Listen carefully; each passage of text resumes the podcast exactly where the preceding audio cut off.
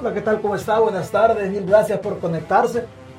Se le agradece. Vamos a seguir con lo del 5, con lo del decreto 547. Estamos pendientes a que el día desarrollamos el artículo 6A. Vamos a hablar del artículo 17, solamente lo que le interesa a usted por cultura general nada más. Solo por cultura general, las cosas que de este decreto de las que más interesan a usted como pueblo, que usted tiene que saber sí o sí para que no ande usted dándole vueltas a la, cosa y, que se lo bajen los abogados, no. Vamos a hablar de, este, de esta cosa, de este decreto.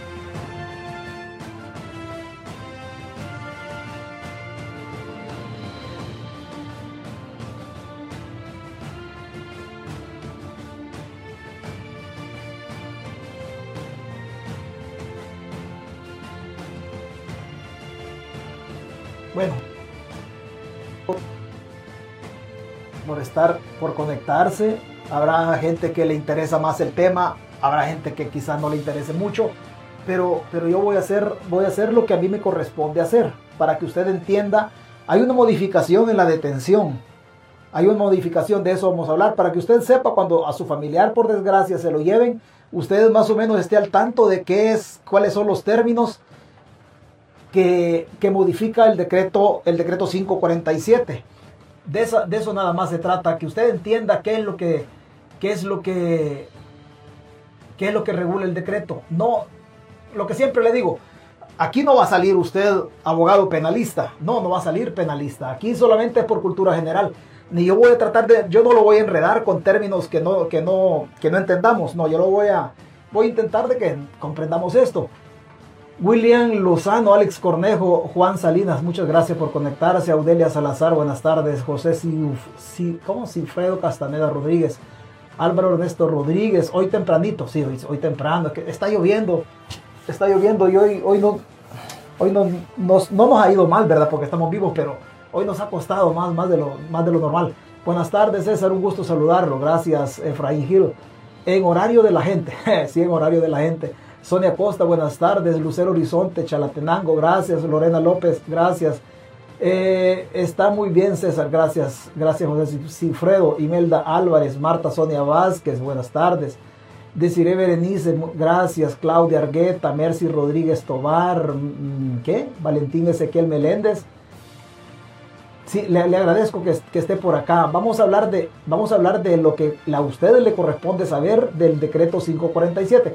Hola, buenas tardes. Vamos, César, dice. Bueno, muchas gracias. Sharky Nájera, Manuel Rodríguez, José Alfredo López, Etelredo, ¿cómo se llama? Etelredo Torres.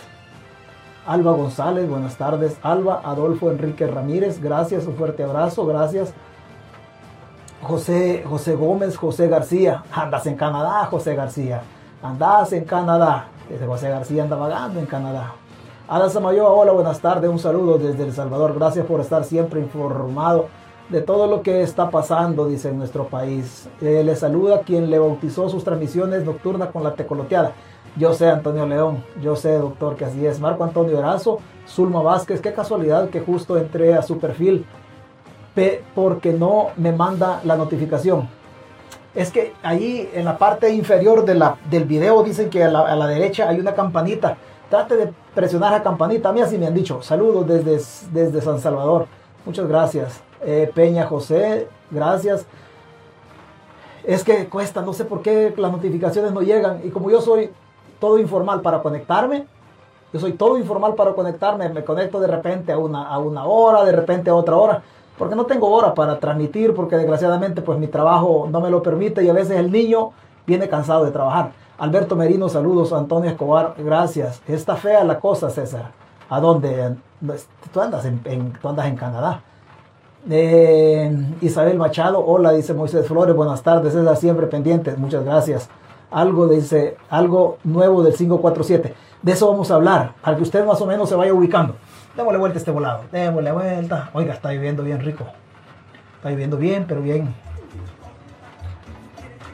Está viviendo bien, pero bien sabroso. Démosle, démosle a Carlos Mangandí. Mangandí, saludos, dice. Gracias desde Sonsonate. Desde Sonsonate.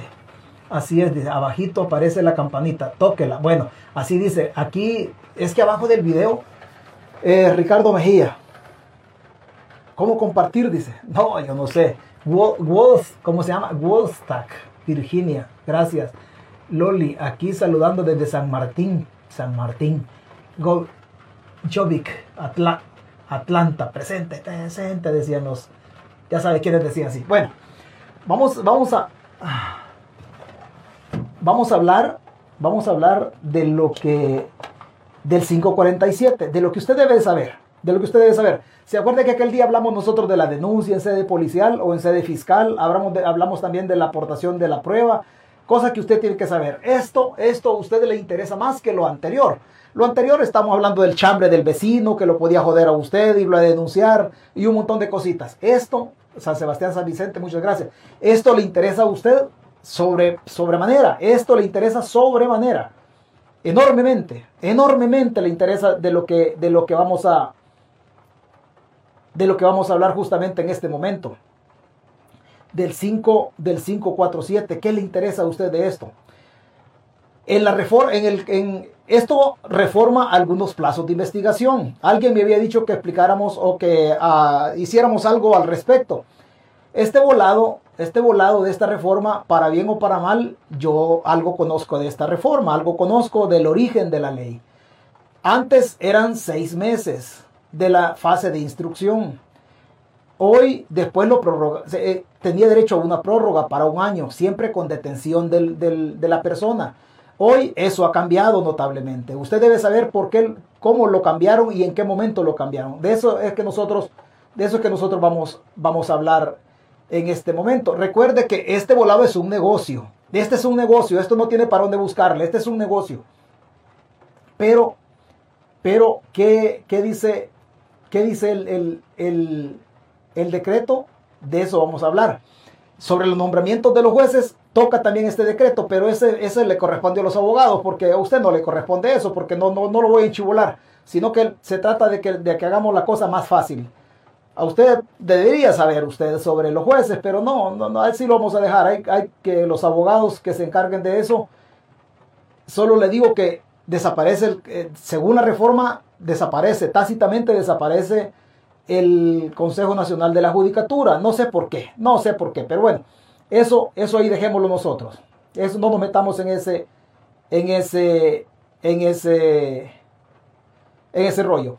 Vea, ¿qué dice el artículo 17? Esto tiene que ver con usted. Usted tiene que saber, porque va a hacer cola a, los, a las Bartolinas. En las Bartolinas le van a decir, cualquier abogado le va a decir, oh, yo te lo saco en seis meses. No, yo te lo vuelvo a sacar en otros seis meses. No, señores, esto ya cambió totalmente. Esto, esto modifica totalmente. ¿Qué dice el artículo? El artículo 17 de la reforma. Dice, hay una parte que es más importante dentro de la reforma. Dice, si los imputados se encuentran detenidos, serán puestos a disposición judicial dentro del plazo máximo de 72 horas. En el entendido que no haya régimen de excepción, pero como hay régimen de excepción, las 72 horas desaparecen y se convierten en 15 días. En este caso, la Fiscalía General de la República solicitará, si fuera procedente, la imposición de medidas cautelares ante el Tribunal contra el Crimen Organizado competente para que celebre audiencia de imposición de medidas dentro del término de 72 horas y resuelva sobre, sobre la procedencia o no de dichas medidas. Este término no ha cambiado, siguen siendo 72 horas. La detención administrativa y todo eso sigue siendo la misma. Decidido lo referente a la medida cautelar, la Fiscalía General de la República presentará la acusación o el dictamen correspondiente al Tribunal contra el Crimen Organizado dentro de un plazo que no excederá de seis meses. Esta parte solo la estamos leyendo nada más para beneficio de inventario, porque es el desarrollo del artículo 17. Pero esto que viene sí le interesa a usted. Esto sí le interesa. En aquellos casos, dice, en que el fiscal considere que es necesario ampliar la investigación para obtener los elementos de prueba, ¿investigación de quién? Investigación de los hechos que se le imputan al detenido. Puede ser cualquier persona, pero esto le conviene a usted saberlo para efectos que uno nunca sabe cuando un familiar puede tener problema. Repito, en aquellos casos en los que el fiscal considere que es necesario ampliar la investigación para obtener elementos de prueba o para ejercer la acción penal por nuevos hechos en contra de los procesados o realizar imputaciones a otras personas dentro del mismo proceso penal, solicitará al juez. Esto es lo importante. ¿Qué va a solicitar al juez? De manera motivada, 10 días antes de la finalización del plazo inicial referido en el inciso anterior. Su ampliación, la cual será por el periodo de seis meses, pudiendo prorrogarse en dos ocasiones más. Esto es lo que está reformado por el mismo periodo. Vea, el plazo inicial son seis meses. Diez días antes de que finalicen los seis meses, dice, motivará al juez o le pedirá al juez que le prorrogue otros seis meses. Otros seis meses. Ya llevamos un año, seis meses iniciales y seis meses en la prórroga de diez días antes, llevamos un año. Y dice, pudiéndole solicitar la prórroga de dos periodos más. ¿De cuánto? De un año ya sumado. O sea, el primer año, primero seis meses, después seis meses y por último dos, dos, dos periodos de seis meses seguidos. Sumado todo, hacen dos años. Aquí es donde cambia absolutamente. ¿Por qué cambia? Porque antes, en, en, el Código Penal anterior, antes de esta reforma, la detención era por seis meses. Usted lo capturaba la policía y pasaba a la orden, de, a la orden del juez. 72 horas lo tenía la policía con la, con la dirección funcional de la fiscalía. De ahí lo pasaban a la orden del juez, otras 72 horas. Ahí le celebra una audiencia, se llama audiencia inicial. En esa audiencia Puede ser que le encuentren méritos o, lo, o simplemente lo ponen en libertad. Pero pongámosle que nosotros, pongámosle para el ejemplo, que le encuentran, que le encuentran méritos. Entonces, de la audiencia inicial, el juez lo pasa a la siguiente audiencia y no le decreta medidas, no le decreta ninguna clase de medidas. Si no le decreta ninguna clase de medidas, queda detenida la persona. Seis meses. Esos seis meses sirven para que la fiscalía investigue si la fiscalía no alcanza a investigar la conducta de la persona que está detenida, que está preso, la fiscalía solicitaba seis meses más. En, la, en el desarrollo del código o del proceso penal anterior, seis meses. Seis meses de la fase de instrucción, más seis meses solicitados, es de un año. Aquí modifican, en la reforma modifican completamente esto. ¿Por qué? Porque ya no son, ya no es un año. Ya no es un año, son dos años. Ya no es un año, son dos años. Son dos años. Y le vuelvo a leer la parte del artículo 17. Se la vuelvo a leer. Dice, en aquellos casos en los que el fiscal considere que es necesario ampliar la investigación para obtener los elementos de prueba, ¿cuándo va a ser necesario? Después de los primeros seis meses, para ver si encuentran más elementos de prueba para incriminar al detenido. Los primeros seis meses. Aquí contamos seis meses o para ejercer la acción penal por nuevos hechos en contra de los procesados. Si es que la investigación va arrojando más hechos en contra de las partes de las personas que están detenidas. O realizar imputaciones a otras personas dentro del mismo proceso. Si la investigación arroja hallazgos o hechos contra personas que todavía no están detenidas, lo desarrolla, dice, otras personas dentro del mismo proceso penal solicitará al juez de manera motivada 10 días antes de la finalización del plazo inicial referido en el inciso anterior. ¿Cuál era el plazo inicial? Seis meses. Va a solicitar la prórroga de otros seis meses, 10 días antes de finalizado el primer periodo. De manera motivada, 10 días antes de la finalización del plazo inicial referido en el inciso anterior. Su ampliación, dice, la cual será por el periodo de seis meses. Y aquí ya llevamos un año y sigue, pudiendo prorrogarse en dos ocasiones más ¿Cuánto? Otro 6 más 6. En dos ocasiones más, ¿cuánto es? Un año. Entonces la detención se modifica de un año a dos años. Aquí el bordado ya cambió por completo. Con esto ya cambia. No sé si haya más de algún abogado aquí conectado. No sé, no sé si haya alguien aquí. Pudiendo prorrogarse en dos ocasiones más por el mismo periodo. Sin que dicha ampliación y sus prórrogas excedan los 18 meses. 18 meses seis meses después de la audiencia inicial, pasa la fase de instrucción y ahí le investigan seis meses. De ahí pasa otros seis meses, pudiéndose prorrogar por dos periodos más. ¿Cuántos? Otros dos veces seis, sería un año. Y dice, no excediendo de 18 meses. ¿Qué no va a exceder? Las prórrogas no van a exceder de 18. Pero atrás ya viene cargando seis meses después de que el juez le decreta detención provisional en el término de seis meses. 18 meses más seis después de la audiencia inicial son dos años. Aquí se modifica sustancialmente, ya no es un año.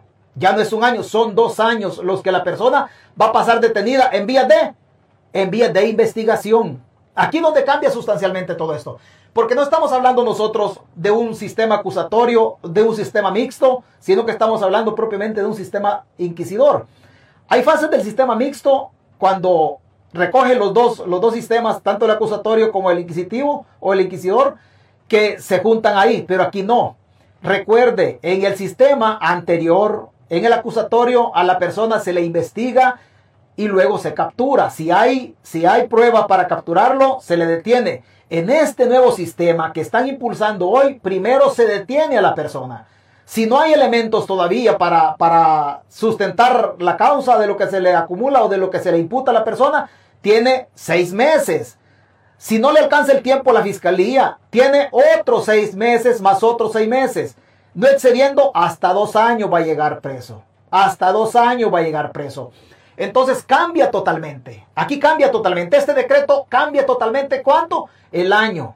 El año. Si usted tiene alguna persona que la detienen, que la detienen, usted debe darse cuenta que lo pueden tener preso dos años. Dos años. Ya no uno, sino dos años. ¿Esto por qué? Porque el sistema cambia. Aunque no lo reconocen y no lo han dicho de manera verbal, pero tácitamente el sistema, el sistema salvadoreño está reconociendo que cambia. ¿Por qué? Porque le repito, en el sistema anterior que se, que se aprobó o se impulsó a mediados del, a mediados de la década del 90, primero se investigaba a la persona, si había méritos para detenerlo, se le, se le detenía. Hoy no, primero se captura hoy y luego se le detiene. Entonces, usted debe conocer esto. Si a su familiar se lo llevan, si a su familiar se lo llevan, primero yo si no. Recuerde, son dos años. Son dos años que va a estar preso. Sin sentencia. No hay sentencia. En vías de investigación. En vías de investigación. La cosa cambia drásticamente. Le voy a agregar otra cosita más. No quiero, no lo voy a enchivolar. Primero Dios y no, no lo voy a enchivolar y nos entendamos. Esto solo habla de la fase de investigación. Dos años de investigación. Nada más. Después de la investigación, se aportan todos los elementos y queda a disposición del juez. Después puede pasar super, su familiar otros dos años detenido. Otros dos años detenido. Recuerde usted que la legislación en El Salvador dice que si, si, si la persona detenida no ha sido sentenciado después de estar dos años detenido, no en, no en vías de investigación, sino dos años detenido, la persona debe ponerse en libertad. Debe ponerse en libertad y continuar la investigación, pero ya no va a estar detenido. Entonces, si nosotros subamos los dos años que le estoy mencionando de investigación, más los otros dos años, posiblemente, se, posiblemente, perdón por el término, pero lo voy a hacer así de manera más, más coloquial, posiblemente se pueda comer cuatro años su familiar. Si no lo sentencian, él puede quedar en libertad, pero la investigación continúa. ¿Qué le quiero decir yo con esto? Es puro negocio. Usted sabe que en este régimen de excepción, al familiar se lo llevan y usted tiene que ir a pagar 6 dólares con 50 centavos diariamente para que su familiar coma. Diariamente. Entonces todo esto cambia totalmente. Cambia totalmente. No vaya a pensar usted y va a decir, oh, pero es que solo son seis meses. No. Si un abogado usted le ofrece sacarle a su familiar en seis meses seguramente le está mintiendo, excepto que tenga influencias políticas. Usted, su familiar o el abogado. Pero es raramente que un abogado, un abogado llegue de esa manera. Como los plazos han sido extendidos, los abogados han encontrado una modalidad y le dicen a usted, mira, yo te represento a tu familiar en la audiencia inicial, pero te voy a cobrar 500 dólares. Y solamente por esa audiencia inicial, no por el proceso, por la audiencia inicial. Cuando termina la audiencia inicial le dicen, mira, te lo pasaron a la fase de instrucción. Yo voy a ver si te le, consigo una audiencia especial. Adelantar una audiencia. Y le dice, mira, ya te cobré 500, pero ¿cuánto me va a cobrar? Le dice, le dice la persona por la, por la otra fase de instrucción. O le dice, te voy a cobrar mil dólares. Mil dólares más 500 ya van 1500. Pero recuerde usted que son los primeros seis meses pero no se lo va a sacar en los primeros seis meses. ¿Por qué? Porque entonces al Estado no le conviene tener los seis meses. ¿Por qué no le conviene? Porque es un negocio para el Estado. Es un negocio para el Estado. Entonces el Estado, ¿qué es lo que va a buscar? tenerlo por lo menos dos años. Porque en dos años, en dos años, el Estado se garantiza estar haciendo dinero con la libertad de la gente. Recuerde que, recuerde que el Estado va a empezar a vender las bolsas de higiene personal, todas las bolsitas. Todas las bolsas se las va a empezar a vender el Estado. Al Estado no le conviene tener seis meses a la persona. ¿Por qué? Se cae el negocio. Entonces dice, mire, solicitémosle seis meses, más otros seis meses, que no pase, que no pase 18 meses sumados. Las prórrogas, más seis meses anteriores son dos años. Eso sí le conviene al Estado. ¿Por qué? Porque así se garantizan ellos, así se garantizan ellos el negocio. Eso Así funciona, desgraciadamente. Así es que recuerde, dos años. No vaya a pensar usted, oh, es que un año, es que seis meses, me dijo el abogado. Se lo van a bajar. El abogado posiblemente le diga, le voy a, le voy a conseguir una audiencia especial. Y quizá transando con el juzgado, con el sistema, quizá le consiga una audiencia especial. Pero recuerde que el, que, el hecho que el abogado le diga, te voy a conseguir una audiencia especial y esta te va a costar 1.500 dólares y la gente va y los paga. ¿Por qué? Porque van buscando, la, van buscando la libertad de la persona. El abogado no le está ofreciendo la libertad de la persona, no le está ofreciendo conseguir la libertad de la persona. Lo que le está ofreciendo es eh, conseguir la audiencia, pero no le está garantizando con eso. Solo consigue la audiencia. ¿Qué es conseguir la audiencia? Peticionarle al juez que le celebre audiencia especial al imputado que representa, en este caso su familiar. Pero el hecho que le celebren audiencia especial no quiere decir que lo va a sacar. No, eso no quiere decir que lo va a sacar. Lo que le está cobrando es por celebrar audiencia, pero no por la libertad. ¿Por qué? porque le faltan meses. Si no va a ser, no va a ser negocio para el Estado. Si no, no va a ser negocio para el Estado. Esto, esto se sustenta así, de esa manera. Que le quede claro, que le quede claro, repito, se llevan a Juan en este momento. Juan tiene 72 horas a la orden de la policía con la dirección de la fiscalía. Entre la policía y la fiscalía tienen a Juan. 72 horas. Después la fiscalía con las diligencias que tenga va y lo pone a disposición del juez. El juez tiene otras 72 horas. ¿Para qué? Para celebrarle audiencia inicial. Estamos hablando en el entendido que no haya régimen de excepción. Si hay régimen de excepción, las primeras 72 horas de la policía y la fiscalía desaparecen y se convierten en 15 días. Después de 15 días, el juez le celebra audiencia. Pero estamos hablando hipotéticamente en el entendido que estamos en periodos ordinarios y no en régimen de excepción. Después de ese régimen, después de, ese, de, esas, de esos 15 días, si es régimen de excepción o si es en periodo ordinario, que no hay régimen, son 72 más 72. Entonces después pasa a la fase de instrucción, sin medidas cautelares. ¿Cuáles son las medidas sustitutivas a la detención? Que ande el muchacho que entregue su pasaporte, que se presente a firmar cada 15 días, que quizás presente una fianza, una fianza eh, económica, eh, la vaya a ir a inscribir a la Dirección de Fondos Ajenos en Custodia del Ministerio de Hacienda. Así funciona. Pero recuerde, le repito, si capturan a Juan en el régimen de excepción, en 15 días lo ponen a disposición del juez. El juez tiene 72 horas, celebra, lo, lo pasa a la fase de instrucción seis meses. Después de los seis meses vienen prórrogas de hasta sumar 18 meses. Una sola más dos consecutivas. Sumar 18 meses son dos años con los primeros seis meses. Ese, ese es el negocio. Ese es el negocio. Esta cosa, esta cosa era fácil determinarla. Era muy, muy fácil determinarla. Muy fácil. Podíamos advertir, y le puedo decir, le puedo decir con, con conocimiento de causa, que esto no va a parar aquí. Esto no va a parar aquí. Nosotros en esta página, en esta página, ya le he dicho yo que independientemente de lo que sea, tratamos de darle, de darle, de darle responsabilidad a lo que aquí decimos. De esto nosotros habíamos hablado antes, allá por el mes de abril, cuando empezaba el régimen de excepción. ¿Qué decíamos nosotros? El negocio del gobierno y de los privados, ¿cuál va a ser? La libertad de la gente la libertad de la gente, el negocio del, sector privado. ¿Quién vende los materiales de limpieza? ¿Quién vende la ropa blanca? ¿Quién vende todo, todo lo que se pone un detenido? El sector privado. No se sabe quién lo está vendiendo, pero el sector privado. Entonces, ¿con quién están haciendo negocio? Con la libertad de los pobres, porque ya sabe la, la alcaldesa de Soyapango cómo iba, ¿verdad? Ella no le pusieron la ropa blanca. Ella no le pusieron la ropa blanca.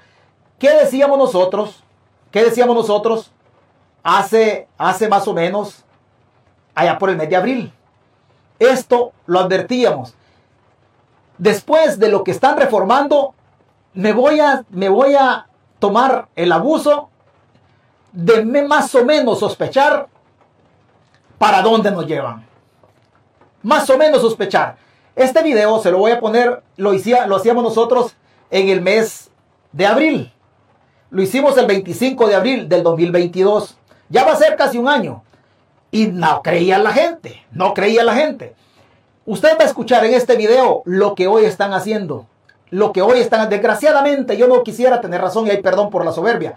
Le voy a decir hacia dónde nos llevan. No se vaya a sorprender. En el futuro, por lo menos de dos años y medio, hacia dónde nos lleve, hacia dónde nos lleve el Estado. Y se va a dar cuenta usted hacia dónde, hacia dónde nos llevan, hacia dónde nos llevan estos pícaros.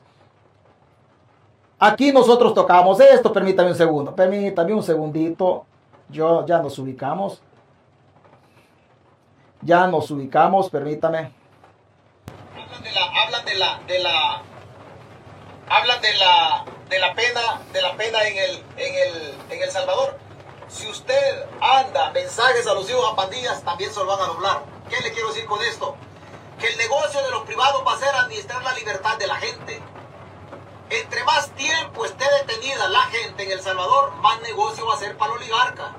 Más negocio va a ser para, el oligarca. ¿Por qué? Porque van a tener que meterle más Bitcoin para que el privado de libertad gaste en las tiendas de la oligarquía. Porque los centros penales van a ser administrados los nuevos de entrada por la nueva oligarquía.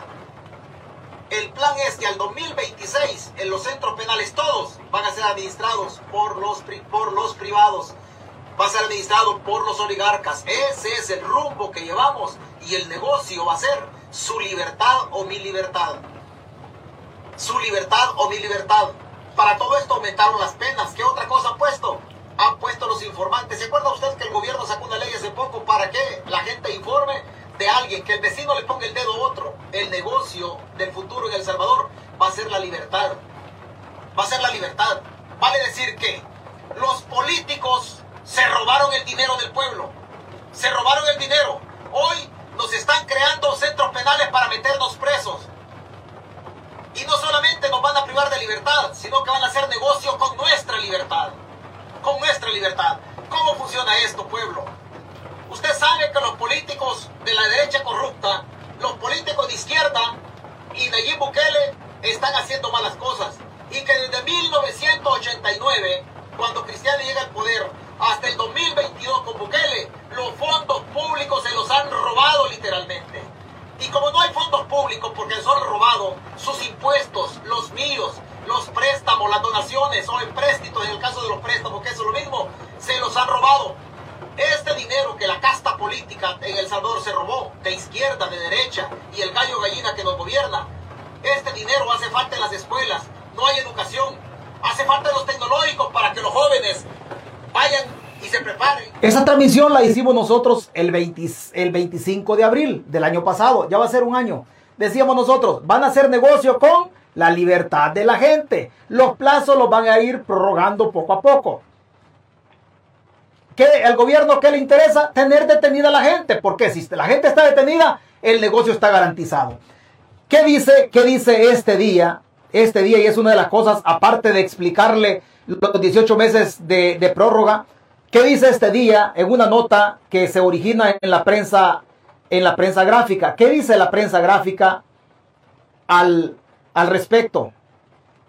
Aquí hay algo, hay algo que, que dice ¿Qué dice la, prensa? Permítame un segundo. ¿Qué dice la prensa gráfica al respecto? Y se va a dar cuenta usted cómo paso a paso, para mala suerte, nosotros, yo entiendo la babosada esta. Ay, perdóneme por la palabra, pero yo entiendo esta babosada. No sé por qué yo la entiendo, sinceramente. No, no me pregunte por qué, pero yo, pero uno, uno más o menos eh, habla con la gente que tiene que hablar desde las entrañas y decíamos, ¿y este régimen para dónde va?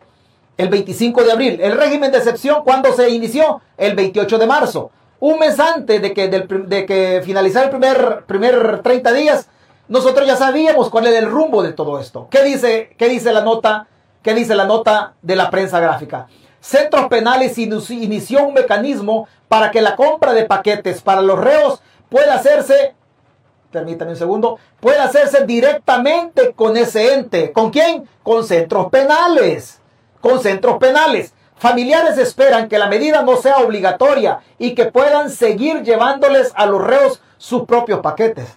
Es que la medida va a ser obligatoria. Es que sí o sí.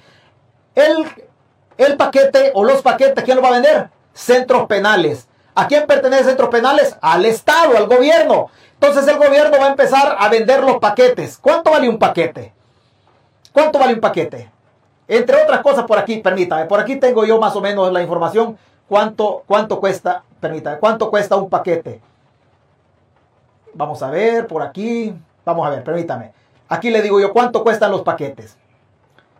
Vamos a ver, por aquí tengo yo la información. Por aquí. Aquí, mm, aquí está. Aquí está. Vea, para que no vaya a pensar que me lo estoy enganchando. Ahí tengo yo la información. Ahí está la información. Ahí están los precios, cuánto cuestan los paquetes. Ok. Paquete número uno de nutrición cuesta 35 dólares. ¿Quién lo va a vender? El Estado. Paquete número dos de misceláneos. ¿Cuánto cuesta? 70 dólares. ¿Quién lo va a vender? El Estado. Paquete número 4, higiene. ¿Cuánto cuesta? 15 dólares. ¿Quién lo va a vender? El Estado. Paquete número 5, vestimenta, vale 30 dólares. ¿Quién lo vende? El Estado. Paquete número 7, limpieza de área. ¿Quién lo vende? Cuesta 20 dólares. ¿Quién lo vende? El Estado. Hagamos la cuenta. 70 más 30, 100. Más 35, 135. Más, más 15, 150. Más 20, 170 bolas. 170 bolas. ¿Cuántos detenidos son? Ya llevamos como, como se, pongámosle así, 60 mil detenidos. Hoy multiplique usted, hágame la operacióncita ahí. Multiplique usted 60 mil, 60 mil, cuadremos así redondita, para no poner más ni menos. 60 mil detenidos por 170 por cada detenido. Cada detenido, 170. Hoy multiplíqueme o la hace 170 por 60 mil o 60 mil por 170. El orden no le va a alterar en absoluto el resultado. Hágame la prueba, hágame ahí. ¿Cuántos millones salen? ¿Cuántos millones salen? Y esto es mensual, pueblo, mensual. Hoy póngale usted por 24 meses. ¿Cuánto le va a salir? Hágame la cuenta ahí, hágame la, haga, la, haga la cuentecita, haga la cuentecita. Quiero ver. Haga la cuenta usted ahí cuánto. Haga la cuenta usted ahí cuánto le va a salir. Y se va a dar cuenta. Y se va a dar cuenta. 60 mil detenidos por 170. Hagamos otra vez la cuenta. 70, 70 más 35, 170 eh, más, más 30, perdón, son 100 dólares. Más 35, 135. Más 15, 150. Más 20, 170. Es el total de los paquetes que se necesitan mensualmente para cada detenido. 10 millones 200 mil dólares. 10 millones 200 mil dólares. ¿Cómo? Mensuales, pueblo, mensuales. Hoy, 10 millones por 24. 10 millones por 24. Ay, papá. ¿Qué razón teníamos nosotros? 240, 244 244 millones 800 mil dólares. Señores, ¿es negocio o no es negocio la libertad del pueblo? Es negocio. Es negocio. Y dirá alguien, oh, pero es que, porque a mí me, mire, después de lo que estoy diciendo me van a llover las puteadas de los troles. Me van a llover las puteadas de los troles. Pero es que, mire, yo no tengo la culpa de entender esta mierda. Yo no tengo la... yo no tengo la culpa de entender esto. Si nosotros lo dijimos el 25 de abril, dijimos esto nosotros.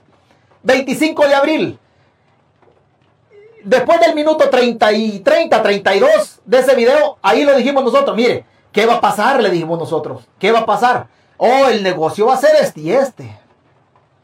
El negocio, 10 millones 200 mil mensuales y 244 mil millones, 244 millones 800 mil dólares en dos años.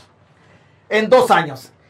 Y me decían, y me decían a mí, pero vos cómo entendés esto? Y las puteadas, y las, y la respectiva puteada, porque no crea, no crea que no crea que estos amagan. No, esto le pega, esto le pega a uno con todo. Esto le pega a uno, pero con todo, créame. Vea, lo vamos a volver a escuchar. ¿Qué decíamos nosotros, por Dios? Es que... Ay, Señor, mire. Mire, el que tiene información tiene poder. Y si algo hemos tenido en esta página es información y hemos tenido razón en lo que hemos dicho. Hemos tenido razón en lo que hemos dicho. Vea, volvamos a escuchar. Tatachi, tatachi. Eh, volvamos a escuchar. Vamos a ver. Vamos a ver si permítanme un segundo. Los privados siempre van buscando ganancia. A todo reo que se porte bien, van Permítame, escuchemos esta parte. de los policías. El salario tenía que pagarlo el 21. Permítame un segundo. Cuatro días. ¿Por qué? Porque no tiene dinero, señores. El país está quebradísimo. Desde por aquí lo vamos a escuchar. vigilantes o los custodios de centros penales les van a dar en la nuca y se van a ir sin pensión. ¿Por qué? Porque algunos tienen 48, 50 años, 52 y no tienen la edad para pensionarse. Aparte de eso, ya no van a haber pensiones. Ya no van a haber pensiones. El gobierno este día pagó a las 11 y 30 minutos de la mañana, pagó el sueldo de quienes? De los policías. El salario tenía que pagarlo el 21, se atrasó sin cuatro días. ¿Por qué? Porque no tiene dinero, señores. El país está quebradísimo, quebradísimo. Por eso, el giro de los centros penales, regresando a los centros penales, ¿cuál es el negocio? La libertad de la gente. Entre más gente tenga un centro penal, es más negocio para el privado. Entre más dure adentro el privado de libertad del detenido, va a ser más negocio para el privado. ¿Se acuerda usted de las penas que pusieron por andar cositas en los pero oye, espéreme, es- voy a ver si, si, si se lo busco, voy a ver si se lo busco para que usted, para, para, para concatenar y amarrar este, este, este rollo. Ya a ver, se lo voy a buscar, deme chance. Permítame. Permítame. Permítame, permítame. Se lo voy a buscar para amarrar de un solo este, esta cosa. Permítame un segundo, yo se lo busco ahorita. Ahí andaba, ahí andaba yo buscando las penas. Ahí andaba buscando las penas porque fueron aumentadas. Vamos a adelantar un poquitito, un poquito para no perder tiempo. Un poquito. Vamos a ver. un video o un TikTok en su teléfono, a usted también le meten, le meten, le meten una pena también. Usted es pandillero. No todos los que se están llevando son pandilleros. No todos. Si usted anda un mensaje alusivo pandillas, ya sabe usted que se lo van a doblar también. Sabe usted que se lo van a, se lo van a, a doblar también. También se destinaron 80 millones, hablan de la, hablan de la, de la, hablan de la de la pena de la pena en el en el en el Salvador. Si usted anda mensajes alusivos a pandillas, también se lo van a doblar. ¿Qué le quiero decir con esto? Que el negocio de los privados va a ser administrar la libertad de la gente. Entre más tiempo esté detenida la gente en El Salvador, más negocio va a ser para el oligarca. Más negocio va a ser para, para el oligarca. ¿Por qué? Porque van a tener que meterle más Bitcoin para que el privado de libertad gaste en las tiendas de la oligarquía. Porque los centros penales van a ser administrados los nuevos eh, de entrada por la neoligarquía. Bueno, vea. plan es que al domingo Vea, ¿para dónde vamos nosotros? Ya oímos, ya nos hicieron. Ah, bueno, estamos leyendo la nota de la prensa gráfica. Lo que hoy sale, lo que hoy sale del negocio de los centros, de los privados. Va, sigamos con este rollo. Sigamos leyendo la nota. El padre de un privado de libertad pregunta en las afueras del centro penal La Esperanza, Mariona, sobre el nuevo mecanismo que ha, que han, que ha implementado a partir del 2023. Ese centro de detención con respecto a los paquetes para los reos. En primer momento se dirige a un custodio que se ubica en la ventanilla de información y luego se traslada a una ventanilla de colecturía en la que explican cómo están tratando ese proceso. Mire, me han dicho que es mejor acá, dice el señor. Será más directo y que los paquetes para los privados de libertad se los darán al siguiente día. Usted va a pagar el dinero, pero usted no va a saber si se los van a dar hasta el siguiente día. Pero usted no puede ver a su privado libertad o su familiar. ¿Cómo va a saber usted que el Estado le está entregando el paquete? Es imposible, es imposible. Usted va a ir a pagar el paquete. Hoy lo paga, se lo entregan mañana. Pero usted no le dejan ver a su familiar. ¿Quién le garantiza a usted que el Estado, con los rateros que son, no le están robando el dinerito de los paquetes? Nadie se lo garantiza. Usted solo puede saber cómo puede saber que su familiar le diga, me entregaron el paquete, papá, me entregaron el paquete, mamá, me entregaron el paquete en el sentido que sea la esposa. Pero si no puede ver a su familiar, ¿quién le va a decir que el Estado el gobierno le va a entregar el paquete? Con los rateros que son. Ah, ya sabrá usted. Sigamos. Mire, me han dicho que es mejor acá. Será más directo que los paquetes para los privados de libertad. Se los darán al siguiente día y no esperarán tanto para que le lleguen sus cosas. Respondió el señor de aproximadamente 50 años al consultarle la respuesta que le dieron los custodios de Mariona. ¿Qué le dijeron los custodios? Páguelo hoy, le dijeron. Ajá. Y se lo vamos a entregar mañana. ¿Y cómo va a saber Juan, el niño, o la perdón, cómo va a saber la persona que lo llegó a pagar que se lo van a entregar el siguiente día? Ay, ay, ay. Mire, estos son pícaros. Pero bueno, sigamos. A finales del 2022 circuló el rumor de que a partir de este año la Dirección General de Centros Penales implementaría un mecanismo con el que recaudarían fondos de familiares de privados de libertad a cambio de entregarles los paquetes a los reos. El eh, perdón, el rumor se hizo realidad, pero hasta el momento continúan con un mecanismo mixto de entrega. Familiares temen, sin embargo, que si la medida les funciona, a las autoridades optarán por dejar solamente esa opción de compra en los penales. En un recorrido realizado en Mariona, pudo confirmarse que ese centro penal ha habilitado ventanillas para que las familias paguen por los paquetes. Los precios de estos rondan entre los 20 hasta los, hasta los 70. Si alguien quiere que su familiar privado de libertad reciba lo necesario, debe cancelar por lo menos 150 dólares. Esto sin incluir el paquete de limpieza de área que cuesta 20 dólares más. ¿Cuánto? 170 dólares. Suma todo. Que abarca implementos de limpieza para las celdas, como son lejía, desinfectante, escobas, trapeadores. Un custodio de Mariona fue consultado sobre la situación y dijo que por el momento el antiguo mecanismo de entrega de paquetes se mantendrá, es decir, cada familiar podrá llevar los implementos de higiene, alimentos y ropa, pero que también pueden optar por comprarlo directamente los productos en centros penitenciarios correspondientes. Sin embargo, muchos, muchos de los familiares de los reclusos prefieren entregar, vaya la nota, la sacó la prensa gráfica, ahí está también todo lo relacionado con los precios, y todo el rollo, señores, se los levantaron. Se los levantaron. Era así nada más. Por eso el gobierno reforma la ley del 547, reforma la ley anterior del, del, del, de este proceso penal y cambia el año para dos años. ¿Por qué? Porque es negocio la libertad de la gente. Es que, mire, aquí no hay que buscarle uno. Bueno, esto lo dijimos el 25 de abril del año pasado. Me voy a con lo que entiendo y con lo que he recabado en los pasillos de Capres, de Casa Presidencial, vamos para allá. ¿Para dónde vamos? Para allá, mire. Los penales van a ser administrados por la empresa privada, los nuevos penales.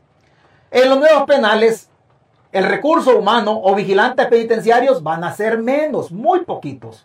Van a tener un video, una, un centro de monitoreo porque va a estar custodiado por cámaras de videovigilancia. Todo va a ser tecnología pura. Todo. Esos centros penales van a terminar siendo concesionados o cedidos a empresarios privados. Hoy se da cuenta por qué los oligarcas no dicen nada. Hoy se da cuenta por qué los ricos en El Salvador no dicen nada. Penal, el centro penal de San Vicente. Se da cuenta, perdón, se da cuenta por qué los oligarcas no dicen nada. si a ellos les van a entregar todo. Adentro van a funcionar tiendas, en la idea que tiene el gobierno y que de una manera u otra nos han comentado. Van a funcionar tiendas. Adentro, adentro, los privados de libertad van a tener la posibilidad de utilizar Bitcoin en la Chivo Wallet. No, no, porque la Chivo Wallet se baja y está en un teléfono, pero los privados no pueden tener teléfono. ¿Qué es lo que van a hacer? en el, uno de los proyectos, una de las ideas del gobierno van a ser entregar tarjetitas con chips. De tal suerte que la persona que está en libertad, su familiar, le logre hacer transferencias en dólares a la tarjeta. Y el gobierno le va a vender allá dentro del centro penal, en las tiendas penitenciarias, le va a vender en, la conversión que haga de dólar a Bitcoin. A Bitcoin. ¿Se acuerda de la ley, de la ley que acaban de aprobar de cuestiones digitales? se lo va a pasar a Bitcoin. ¿Por qué? Porque si le hace transferencia al familiar a Bitcoin, tiene que hacérselo ¿dónde? Al archivo wallet. Pero tiene que estar el archivo wallet ¿dónde? En el teléfono. Pero ellos no pueden usar teléfono. Ellos no pueden usar teléfono, el privado de libertad. Entonces, como no pueden usar, usar teléfono, el privado de libertad, de una manera u otra, el familiar le va a meter a la tarjetita futura, le va a meter dólares. El gobierno, estando ya la transacción elaborada, o estando la transacción ahí, se va a quedar con los dólares y le va a transferir a su tarjeta Bitcoin. ¿Para qué? Para que logre consumir en las tiendas penitenciarias. Para que logren consumir en las tiendas penitenciarias. ¿De quién van a ser las tiendas penitenciarias? De quien administre los centros penales. ¿Quién lo va a administrar? Los oligarcas en El Salvador. Los oligarcas en El Salvador. Allá vamos, pueblo. Allá vamos. ¿Cuánto tenemos hoy? Hoy es sábado 14 de enero. 2026, 2026, después de las elecciones del 2024, para allá vamos. No se vaya a sorprender. No se vaya a sorprender. Mire, le puse el video del 25 de abril de lo que nosotros decíamos del negocio este para que usted no vaya a decir, oh, es que este está saludando con sombrero ajeno. No, le dijimos allá qué es lo que iba a pasar. Hoy le estamos diciendo hacia dónde vamos. Póngale ojo, 2026, faltan tres años para esto. Todavía el penal no lo han construido porque van a construir otro penal. Van a construir otro penal. No vaya a pensar que es el único, el único penal. Hacia allá vamos. Desgraciadamente este volado es así. ¿Cuál libertad? ¿Cuál libertad van a administrar? ¿Cuál es el negocio del futuro en El Salvador? Administrar centros penales. ¿Quiénes van a estar ahí? Los pobres. ¿Quién? Usted y mi familia o yo. O yo, por estar hablando mierdas, acaba de decir el gobierno, este baboso ya vino aquí, me lo pesco. Me lo pesco. Bueno, pero no tan fácil, no tan fácil. Yo para allá no voy. Entonces, ¿qué va a pasar? ¿Qué va a pasar? Que los ricos van a administrar, pero los políticos se roban el dinero.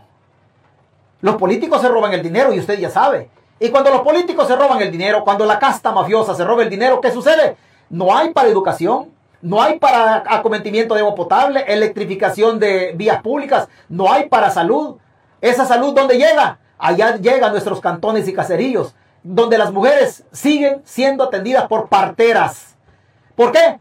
Porque Gallego se huevió el billete, porque Walter Araujo un montón, porque la Colocha Recinos Mire, la colocha aparece en todas las listas. No sé si en la de Santa Claus de Navidad, esta recién pasada, aparecía. La colocha Recinos, Nayib Bukele, un chingazal de billetes. Eh, porque aquí está el dinero también de lo que se llevó, por ejemplo, el corrupto del viceministro del Frente, Delson García, del Frente. No me pregunte a mí por qué digo que es corrupto, no. Dígale, dígale al viceministro que venga a la página y que hay un César Fuentes que dice que él es corrupto. Ya le voy a explicar por qué. Porque aquí todos los corruptos que aquí mencionamos pueden venir a la página. Todos pueden venir a la página. Y aquí lo vamos a atender. Aquí que nos cuenten qué fue lo que pasó. Pero el viceministro de Transporte del Frente es corrupto. Ese sí yo lo puedo decir que es corrupto. De ahí para allá pues dicen tantas cosas. Pero aquí hace falta todo ese dinero que se han robado, el que se robó la derecha corrupta, el que se robó la izquierda, el que se robó el gobierno actual. Aquí falta todo ese dinero. Pero ese dinero no llega a la educación de la población. Nuestro problema es de educación. Cada vez que el ser humano tiene educación, se le abre un panorama de oportunidades en donde puede encontrar trabajo. Señores, más educación, mejores trabajos. Más educación y mejores trabajos, mejor paga. Hay, más dinero. Una persona con más educación tiene mejor trabajo, mejor oportunidades para desarrollarse. Y si tiene buen trabajo por la educación, hay mejor dinero. ¿Por qué? Porque nosotros valemos por cuanto sabemos. Y, y por lo que sabemos, así valemos en billete en billete, en dinero. Una persona que no está capacitada académicamente le cuesta más hacerse la vida. ¿Por qué? Porque nosotros tenemos plusvalía. Una casa, cuando usted compra una casa y le hace un muro, la casa vale más. Cuando usted le cambia el piso y le pone cerámica, la casa vale más.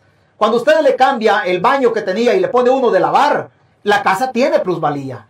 Entonces, cuando usted vende la casa que le costó 50 mil dólares, usted la vende en 90 mil dólares. ¿Por qué? Por lo que usted le hizo a la casa. La casa tiene más valor. El ser humano es igual. Cada vez que usted va a bachillerato, usted vale un poquito más. ¿Por qué? Porque ya pasó noveno grado. Cuando usted cursa una carrera universitaria, usted vale más. ¿Por qué? Porque ya tiene otro estatus académicamente hablando. Cuando usted saca una maestría, cuando usted saca, participa en, seminarios, en simposios, lo que usted quiera, usted va adquiriendo también qué? Una plusvalía. Pero la plusvalía del ser humano, ¿dónde está? Está en el cerebro. O sea, cuánto amueblado tenemos el cerebro, así valemos nosotros. Así valemos nosotros. Entonces, si nosotros no tenemos nada en el cerebro, no valemos, no valemos mucho, igual que la casa. Si la casa no tiene extras, la casa no vale. Si solo tiene los corredores y las tejas y cositas así, no vale mucho la casa. Así somos nosotros. Entre más tenemos nosotros amueblado el cerebro, nosotros tenemos más valor. Ese cerebro del ser humano en El Salvador no se puede amueblar. Esos muebles del ser humano, esa, esa, ese conocimiento académico, esos estudios, ¿cómo se llama? Desarrollo humano. Cada vez que la persona obtiene mejores, mejores mm, capacidades académicas, un, un título, un diploma, lo que sea, eso se llama desarrollo humano desarrollo humano. Ese es el desarrollo humano que en El Salvador no existe. ¿Por qué? Porque los políticos se gobiernan el billete y luego salen pandilleros, de nuestra clase social, zampémosle garrote. Les robaron el dinero, no se educaron, después ya siendo delincuentes los de nuestra clase social, hagamos dinero también y zampemos los presos. ¿Quién se robó el billete? Los políticos. ¿Quién nos hace las leyes? Los políticos. Ah, ya nos llevó el río, ya nos jodieron. Eso, eso es así. Eso es así definitivamente. Y ahí perdóneme, son temas... Mire, yo le hablo de la reforma penal porque para bien o para mal, a mí me invitaron a esa babosada. Yo anduve ahí pasando papeles, ahí sacando copias, ahí jodiendo. Pero yo conozco todo este rollo. Yo conozco para dónde nos llevan. Hemos retrocedido y aquí el negocio, ¿cómo se llama? Libertad de la gente. El negocio del futuro y del presente se llama la libertad de su familiar y del mío. La libertad de su familiar y el mío. Porque esa babosada, desgraciadamente, es así. Buenas tardes, César. Mañana a marchar. Vamos a marchar, señores. Hay que ir a marchar. ¿Por qué? Porque la calle es la trinchera donde se ganan o se pierden elecciones. El gobierno necesita que le dejemos la calle como una trinchera estratégica para seguir manteniendo la presencia de las organizaciones y la resistencia de la sociedad en la calle. ¿Qué quiere el gobierno? Desanimarnos para que le dejemos la calle. No, es la única trinchera que tenemos nosotros. Hay que seguir fortaleciendo la trinchera de la calle y hay que tomárnosla el día, el día de mañana. Hay que ir a la calle. Señores, recuerde, las elecciones se ganan y se pierden en la calle. Bukele no está a gusto, Bukele, porque nosotros o porque las organizaciones no le dejan la calle. Él quiere la calle porque él sabe, él sabe que en la calle él no puede reprimir. Bukele mañana no puede reprimir. Pasado mañana Bukele no puede reprimir. ¿Sabe por qué? Porque si Bukele le zampa, lo voy a decir así literalmente, perdón. Si Bukele le zampa verga a un manifestante, esa babosada va a dar vuelta al mundo. Va a dar vuelta al mundo. Y a ningún dictador le gusta que le diga al mundo que él viola derechos humanos si Bukele suficientes esclavos tiene. Si Bukele suficientes esclavos tiene. Allá vamos, pueblo. Ay, me, me disculpa, me disculpa. Pero esta, este chunche, esto desgraciadamente es así. Dos años para su familiar, ya le llevó el río, ya le llevó el río. Eh, rebúsquese porque no lo capturen, porque si lo capturan ya se lo llevó la que no lo trajo. Créame, créame, ya se lo llevó la que no lo trajo. ¿Por qué? Porque ¿cómo lo van a poner en libertad su familiar? Pues el abogado le va a decir, te lo voy a sacar dentro de seis meses. ¿Y cómo se lo va a sacar si el negocio de ellos es vender paquetes, el Estado a través de centros penales y si los pone en libertad, ¿qué va a pasar? Bukele va a dejar de ganar billete. Bukele va a, dejar de ganar billete. Entonces, esta babosada es así, desgraciadamente. Esta babosada es así. Mire, nosotros los seres humanos tenemos valor. Antes de nacer y después de muerto tenemos valor. Cuando estamos naciendo, cuando está en el, el cipote en la pancita de su mamá, el cipote ya, ya es un agente económico, no ha nacido pero ya le hacen, ya le hacen la ultra, ver, oh, el niño es niña, es niña. Entonces, como es niña y no ha nacido porque le falta un mes y medio para nacer, comprémosle ropita alusiva a la niña, rosaditos y comprémosle zapatos. No ha nacido, pero ya estamos gastando. Económicamente, el cipote no, o la niña no ha nacido, pero ya estamos gastando. Después, cuando nace, oh, es que ya nació, sí. Entonces, comprémosle zapatillos Nike, zapatillos. Eh, los zapatos y a los dos meses los deja la cipota porque pues la pata le creció. Ya, ya hay, después del bautizo, hay que comprarle para el bautizo, los padrinos gastan también y así sucesivamente, toda la vida de gastar, agente económico. Ya se murió el fulano o la fulana, ya se murió. Ay, después de muerto, ¿qué sucede? Ya murió, sí, comprémosle la caja. Y le gustaba la ranchera, ah, la ranchera. Y no, es que era cristiana, pues paguémosle al pastor. Era católica, pues paguémosle al obispo, que venga aquí el obispo. Todo pagado. Hay que hacer tamales. Bueno, ya murió, ya enterramos y va, ya estuvo. Pero quiere que el albañil vaya a hacerle, hacerle una bóveda que quede bonita. Pongámosle una, una, una placa con el epitafio. Ah, aquí está la, la Juanita. La, todo es valor. A los, a, los, a los nueve días, más tamales. Hay que hacer tamales y hay que comprar naipe porque hay que naipearla tamales, y compramos eh, las hojas y todo. Ya murió, pero sigue generando dinero. Allá a los, a los, mm, al año, otro cabo de año, más tamales. Y así. O sea, nosotros somos agentes económicos antes de nacer, durante estamos vivos y también después de muertos. Te volado es así. Misa de cuerpo presente. Los sacerdotes cara cobran esa misa. Cara cobran esa misa. Eso es así, pueblo. Eso es así. O sea, no, no voy a pensar que, oh, y este. Si no, usted haga la prueba haga la prueba. El cipote que usted tuvo, ¿qué sucedió? Ah, le buscó los padrinos, después los padrinos de confirmación y cada padrino le, da un regalo.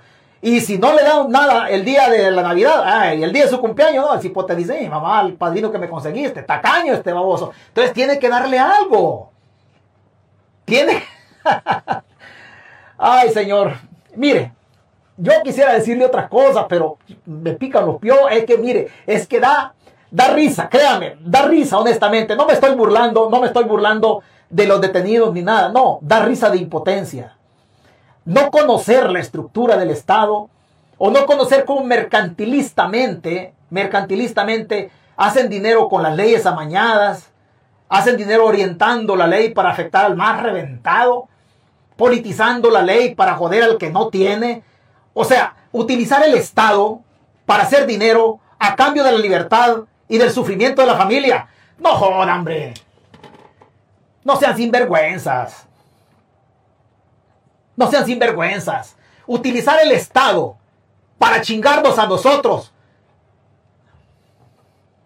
No. No se vale. Me pueden decir a mí lo que quieran. Me pueden decir a mí lo que quieran. Y hay personas que se incomodan conmigo. No, mire, yo solo trato de hacer conciencia. Yo no soy de izquierda, yo no soy de derecha. Yo soy libertario. Mi locura, mi filosofía política. Es mi locura y tener la libertad de decir lo que yo quiero y retar el sistema y desnudar al sistema en lo que yo conozco. Desnudar al sistema en lo que yo conozco. Eso es lo único nada más. Yo no estoy buscando dinero en esto porque, porque no es esto, no es eso lo mío. Yo, yo no busco un hueso. Le voy a contar una anécdota. Después de esto le cuento una anécdota. Después de esto le cuento una anécdota. Algo que me dijo, me dijo alguien por ahí, mire, escuche esto, escuche este. Este es un patán. Este, pero, ¿qué capacidad para mentir? ¿Qué capacidad para mentir? Escuche este.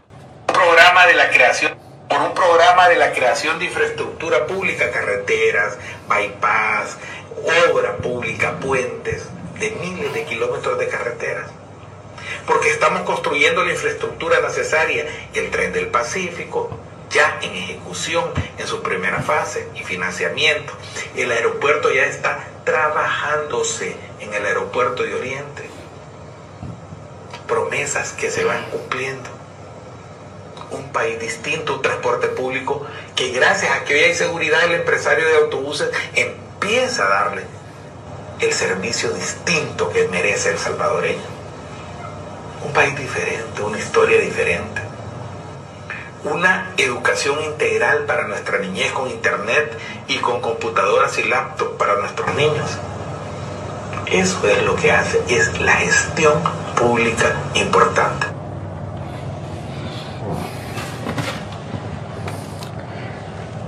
Fíjese bien, fíjese bien. Fíjese bien. A veces a veces cuesta, a veces cuesta referirse bien a este tipo de personas como Walter Araujo. A veces cuesta. A mí me cuesta, sinceramente le digo. A mí me cuesta. Y genera impotencia. Tipos que uno los conoce. O sea, yo hablo de la corrupción de Walter Araujo porque lo conozco. Porque lo conozco. Su mamá era una maestra y no me voy a referir a la señora porque ya murió. No, no es con ella. Bueno, lo voy a describir de esta manera. Lo voy a describir de esta manera. Es un tipo, es un tipo corrupto.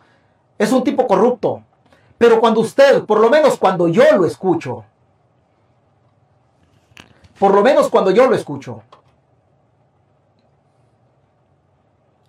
A mí me da asco, a mí me da asco. Mire, yo no acostumbro esto, aunque últimamente, últimamente me está dando de todo. Pero a mí me da asco cuando yo escucho un hijo de puta como Walter Araujo con tanto daño que le han hecho al pueblo. Con tanto daño que le han hecho al pueblo. Estos han robado. Hoy, hoy, ¿cuánto tenemos hoy? Hoy es 14. Me parece que ayer 13 fue cuestión de los terremotos, ¿verdad? Y que todo es que Paco Flores se lo huevió. Es que Paco Flores tenía que entregar, tenía que entregar cuentas. Pero en el caso de los terremotos, que son los fondos de Taiwán, se han metido las manos. Walter Araujo ha robado de los fondos de Taiwán. Si a mí me da risa, lo que pasa es que como Paco Flores ya murió y no dijo nada, Paco Flores se la come entera. Pero aquí, aquí metió las manos Carlos Reyes, Guillermo Gallegos, eh, otras personas como Walter Araujo, otros ex miembros del COENA. Metió, o sea, Paco Flores ya murió y no se puede defender. Pero estos también han robado de los fondos de Taiwán, hombre. Estos han robado. Y cuando uno los escucha manipulando gente, manipulando gente. Mire, da de todo. Créame, créame, da absolutamente de todo.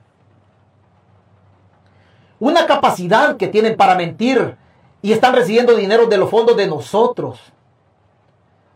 Y dice que hoy Internet, hoy que esto y que lo otro. Permítame, permítame un segundo. Se va a dar cuenta usted cómo mienten. ¿Cómo, cómo, qué capacidad, qué capacidad de estos seres humanos para, para tener maldad? Qué capacidad mentirle a la gente, manipular todo un pueblo. Oiga, la mentira además de ser pecado y un acto que riñe con, la moral, debe, debe ser un delito de lesa humanidad en relación a la democracia. Dice, hay internet. Permítame un segundo, permítame un segundo. Permítame un segundo. Vamos a ver, permítame un segundito por acá, por acá. Es que como yo tengo tantas cosas acá, pero, pero usted pero usted, permítame, no sé si vaya a encontrar esto porque de repente, de repente me lleno de, me lleno de información. Va, vea. Dice él de que hay internet en las escuelas. Eh, así lo dice Walter. Así lo dice Walter Araujo. Oiga, oiga esta escuela. Sonsonate la escuela. Una escuelita, un día como, como la merecían, pero el ministerio hasta ahorita no, no, ha, no ha podido, no sé por qué motivo no hemos podido directamente con ellos, porque sí, hemos hecho muchas gestiones. Poco a poco hemos ido construyendo, le hemos conseguido material eh, para sellar, para circularla, para desecharla, para pavimentarla, eh, material este, como los pupitres y todo esto, y también material didáctico.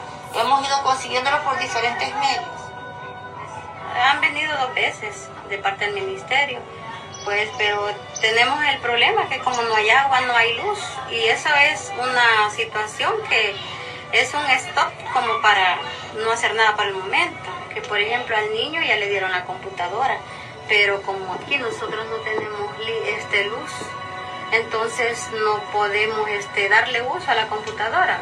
A lo mejor la maestra piensa tener alguna opción por allí para poder, ¿verdad? Que los niños puedan este, trabajar en la computadora, ¿verdad? Porque se dice que para... Si no hay luz, le dieron la computadora, no hay luz para cargar las computadoras. ¿Y qué sirve la babosada? ¿Y, qué? y mire la facha. Y mire la facha. Mire la facha de las escuelas. Y la señora lo dice, no, no hay luz, dice, no hay luz para las, para las computadoras. Como para no hacer nada por el momento, que por ejemplo al niño ya le dieron la computadora, pero como aquí nosotros no tenemos este, luz, entonces no podemos este, darle uso a la computadora. A lo mejor la maestra piensa tener alguna opción por allí para poder, ¿verdad? Que los niños... ¿Qué dice Walter? Internet, dice computadoras, energía. Si no hay luz para las computadoras, o sea, una capacidad para, para la maldad bien, bien, bien difícil. Y vamos a tocar un tema sobre, sobre, sobre los jueces. Hay algo sobre los jueces que no, no se ha dicho, pero hay, hay jueces que ya lo descansaron. No, no sé por qué no se ha dicho. En diciembre, en diciembre sacaron algunos, algunos jueces. No entiendo, no, no sé por qué no se ha dicho nada. Depende qué es lo que, qué es lo que manejaron en ese, en ese caso. Pero, permítame, pero algunos jueces se marcharon. Buenos jueces. Buenos jueces. Dentro de, dentro de ellos se fue un juez de apellido Cruz Mansor. Y se fue una señora, y se fue una señora de San Miguel, una, una abogada de San Miguel de una cámara. Es muy capaz. Tengo entendido la abogada Gladys Alonso. Fueron cerca de 39, 43 jueces que se fueron en silencio. No sé qué pasó al final porque no hicieron bulla. Pero así funciona este volado. Así funciona, desgraciadamente, este volado. Eh, qué rabia, qué impotencia. Y lo peor, esta gente pendeja creyéndose tanta paja que les dan. No sé, no sé si, no sé si aquí anda el chiquillo periquillo. Si no anda aquí el chiquillo periquillo en la transmisión, hágale llegar esto que yo voy a decir. Yo escuché, yo escuché ayer que el chiquillo periquillo ganó una demanda y que por gastos administrativos la corte le pasa un recibo, una deuda por pagar de 650 dólares. Dentro de las cosas que yo escuché en su transmisión, yo le escuché en diferido, alguien le recomendaba que tenía que demandar a la persona que lo había demandado a la que él le ganó la demanda. Pero no funciona así ese volado. Y le dijeron, demanda por 650 dólares. No funciona de esa manera. ¿Por qué? Porque la corte no la ha condenado a él por 650 dólares. La corte le está diciendo, o te está diciendo, Alex Humansor, la corte, ¿qué te dice? Que de los gastos administrativos generados por el proceso donde estabas involucrado, pagué 650 dólares. Pero no te está condenando a pagar 650 dólares. Te está diciendo que le, que le pagues ese dinero, pero no es, no es parte de la condena.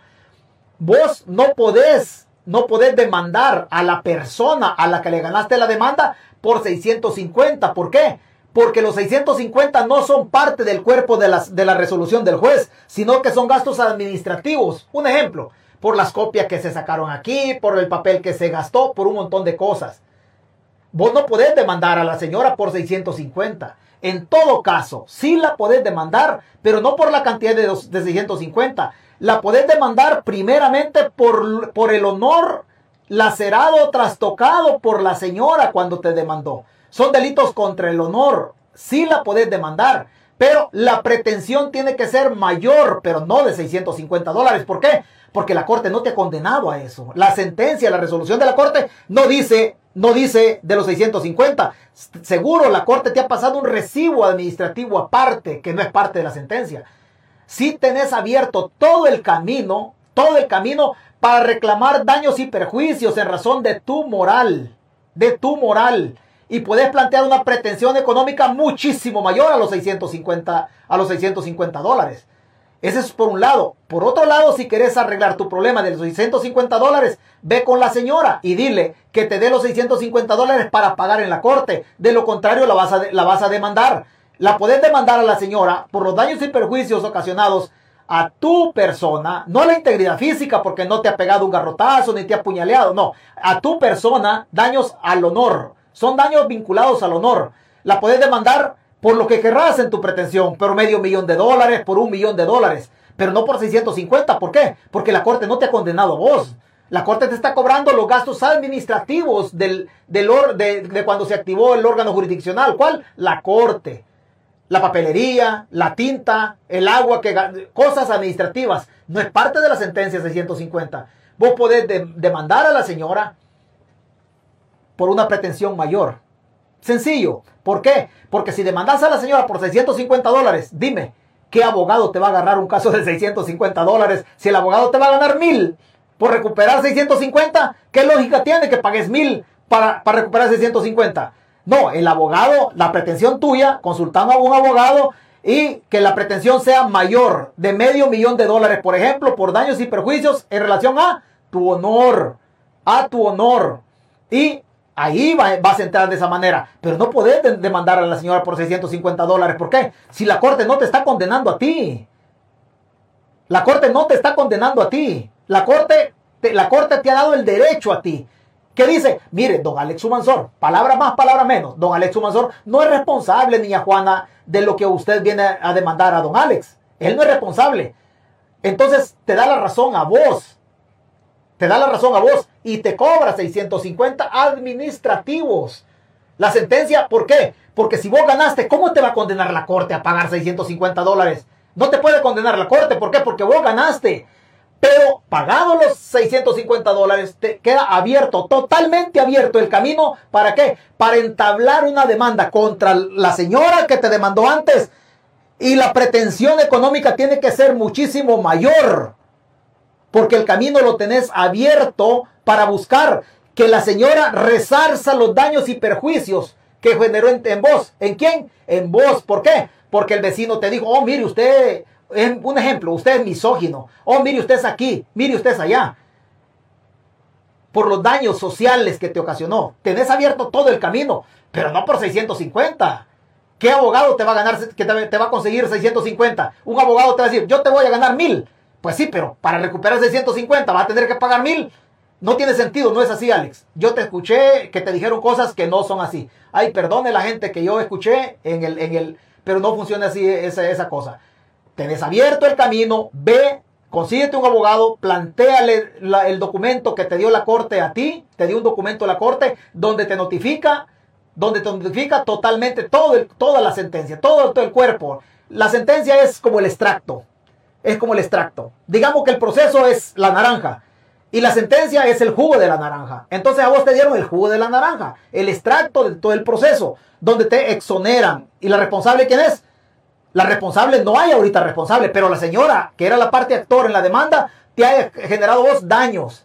Pero no puedes demandar por 650. No, si querés agarrar billete, topa a la señora. Planteale, llevale el documento de la corte a un abogado, planteáselo, un abogado te va a cobrar también una cantidad de dinero. ¿Por qué? Porque las costas procesales, ¿quién la va a pagar? La va a pagar la parte, la parte demandada, no la parte demandante. Vos vas a ser la parte demandante y la señora va a ser la parte demandada. Vos vas a ser la parte actora. La parte actora con una pretensión económica X, que no sé cuál es la pretensión que te vaya a plantear el abogado. ¿Por qué? Porque los delitos contra el honor de la persona o, todo lo que se le imputa al honor de la persona no tiene cuantía. No tiene cuantía. Vos querías hacer dinero, querías agarrar 100 mil bolas, 50 mil bolas. Topa a la señora. Pero no vaya, 650. Si la corte no te ha condenado, hijo. La corte no te ha condenado vos. La corte te está cobrando cuánto. Planteémoslo de otra manera. ¿Qué dice la corte? Es como que usted, es como que usted vaya y le quite el carro a la policía. A usted le ponen un ticket, un ticket por DUI, por ejemplo, por andar borracho. Usted tiene que pagar todo el proceso y usted va y lo paga. O dice usted, voy a ir a recoger el carro. Sí, usted lo va a ir a recoger el carro pero el carro debe los días de parqueo, que no están dentro del proceso de, la borrachera, del DUI, no están ahí. ¿Por qué? Porque es un, es un gasto administrativo aparte.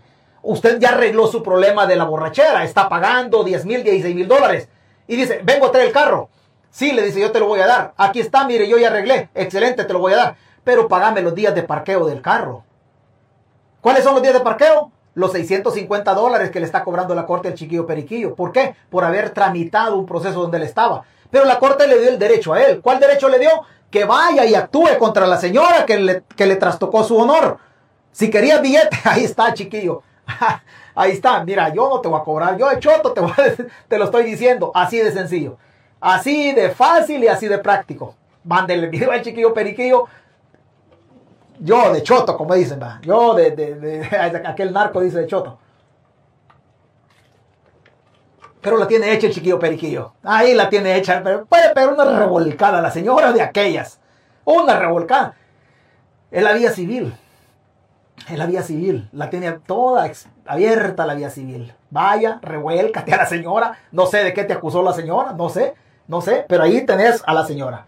Bueno, eso, entre otras, dentro él él puede poner una contrademanda. No, no es una contrademanda. No es una contrademanda. Porque él no está, bueno, pero cada quien, usted, usted, usted, usted se entiende de esa manera. Yo ya también ya le entendí, pero le iba a decir el término correcto, pero usted, usted ya sabe, Francisco, a qué se refiere. Yo también ya sé a qué se refiere, así dejémoslo nada más. sí le puede poner una contrademanda, así dejémoslo. Eso por un lado. Por otro lado, quiero decir algo. A mí alguien de la oposición me llamó y me dijeron, si vos no te unís, no te unís a los opositores cuando ganemos el gobierno, a vos no te van a dar hueso. A vos no te van a dar hueso. Primeramente, quiero decir de esta manera, yo no soy opositor. Yo no soy opositor porque Bukele ganó la presidencia. No, yo soy opositor porque el sistema político salvadoreño es un sistema diabólico. Yo no soy opositor porque Bukele ganó. No, antes, muchos de los que andan en la oposición anduvieron con Bukele. Pues César Fuentes es opositor antes de que nacieran nuevas ideas. Antes de que nacieran nuevas ideas. Yo no soy opositor de hoy. No, yo todo el tiempo he tenido el mismo mensaje. Por un lado. Por otro lado, yo no ando buscando hueso en esta lucha. Yo no ando buscando hueso en esta lucha. No crea que yo me siento aquí a tratar de explicar o a tratar de esto y de lo otro. Me siento porque yo ando buscando un hueso en el Estado. Yo no ando buscando hueso.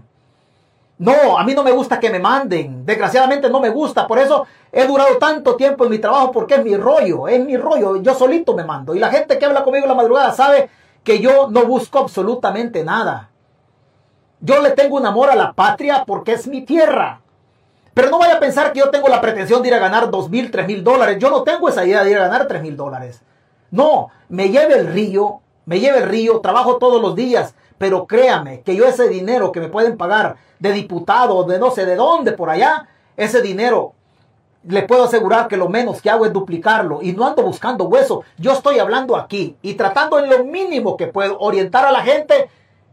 Trato de orientar a la gente porque me nace, me nace con mis ideales. ¿Usted cree que yo voy a andar buscando un hueso políticamente? No, con mis ideales. No sé si equivocados, para mí no estaban equivocados. Si yo arriesgué mi vida en la guerra, ¿y qué más valor tiene que la vida del ser humano arriesgarla en favor de los ideales que él tiene? Si yo arriesgué la vida en la guerra por defender mis ideales, ¿qué más puedo hacer yo por la patria? Ya lo hice todo con mis ideales. Hoy estoy en otra trinchera, en otra batalla, donde no hay armas, donde hay conocimiento. Y si de una manera u otra, lo poquito que yo conozco, yo lo puedo trasladar con ustedes para que hagamos conciencia del camino que lleve El Salvador, entonces yo lo hago. Pero no ando buscando arreglar mi, mi vida yo en la política. Yo no ando buscando. Me voy a agregar en su momento a la oposición cuando yo le estime conveniente. Pero yo no ando buscando hueso. A la persona que me dijo eso, perdóneme, yo estoy en esta lucha muchísimo tiempo atrás. Muchísimo tiempo atrás vengo yo.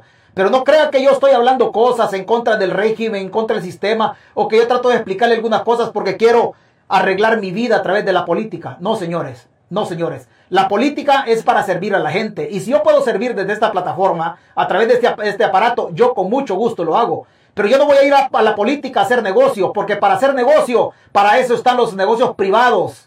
Para eso están los negocios privados, para eso está el mercado, para ir a hacer negocio allá al mercado. El Estado no es para hacer negocio. Por eso yo siempre critico y reniego, fustigo enormemente a aquellos que han robado el dinero del pueblo. Porque el dinero del pueblo no es para robárselo. Si usted no le alcanza 1.500 dólares, 2.000 dólares que le pagan en el Estado y usted dice, voy a robar, no se meta al Estado porque el Estado no es para robar.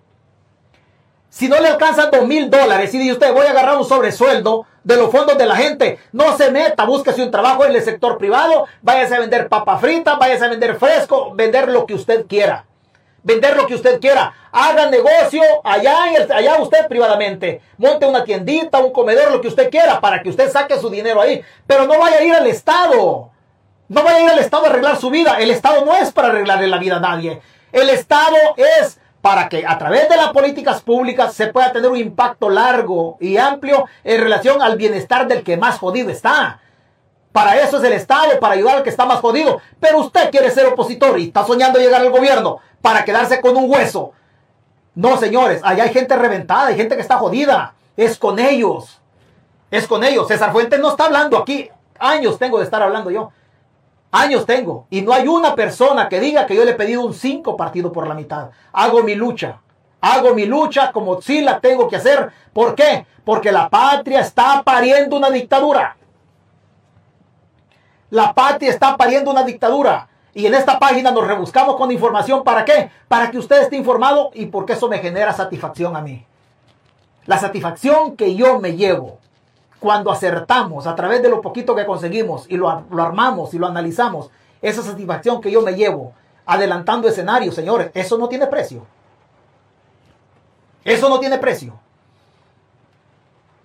El tratar de orientar aquí sobre las reformas, para que usted conozca cuando se lleven preso a su familiar, que primero Dios y no, eso no tiene precio. ¿Por qué? Porque solamente en este mundo, en este mundo, no nos debe preocupar la muerte. Que nos preocupe cómo nos van a recordar cuando aquí pasemos en esta tierra. A estas alturas de, de mi vida, venir a meterme al Estado para manchar lo poquito que yo puedo conseguir en mi trabajo. ¿Qué me puede pagar el Estado? No, yo aquí ando ganándome la vida y voy a seguir en esta lucha independientemente de lo que sea. Pues yo soy opositor y me voy a unir a los opositores en su momento. No es, no es el momento todavía, desgraciadamente. Vamos a esperar. Yo soy opositor, no porque alguien me lo imponga. No porque alguien me lo imponga. Yo nunca he sido golondrino. Pero no me vengan a decir que si yo no me uno, yo no voy a buscar un hueso. Yo no ando tras un hueso, señores. No ando tras un hueso. A mí me gusta la carne de la vaca. A mí me gusta todo. Todo, pero ganado con mi esfuerzo. Yo no soy opositor para arreglar, arreglar la vida robándole el dinero a la gente. No, si usted se va a meter al Estado, repito, y cree que el sueldo no le alcanza, no se meta. No se meta, porque el Estado no es para hacer negocio, no es para componerse, arreglar su vida. El Estado es un mecanismo político con un presupuesto determinado para arreglarle la vida y ayudarle al que más jodido está. No se equivoque. Si usted es opositor y anda con esas ideas, qué mal están. Qué mal están. Honestamente le digo, qué mal están. Así es que yo le, doy las gracias. Yo lo voy a leer así a la carrera, un par de, de, comentarios.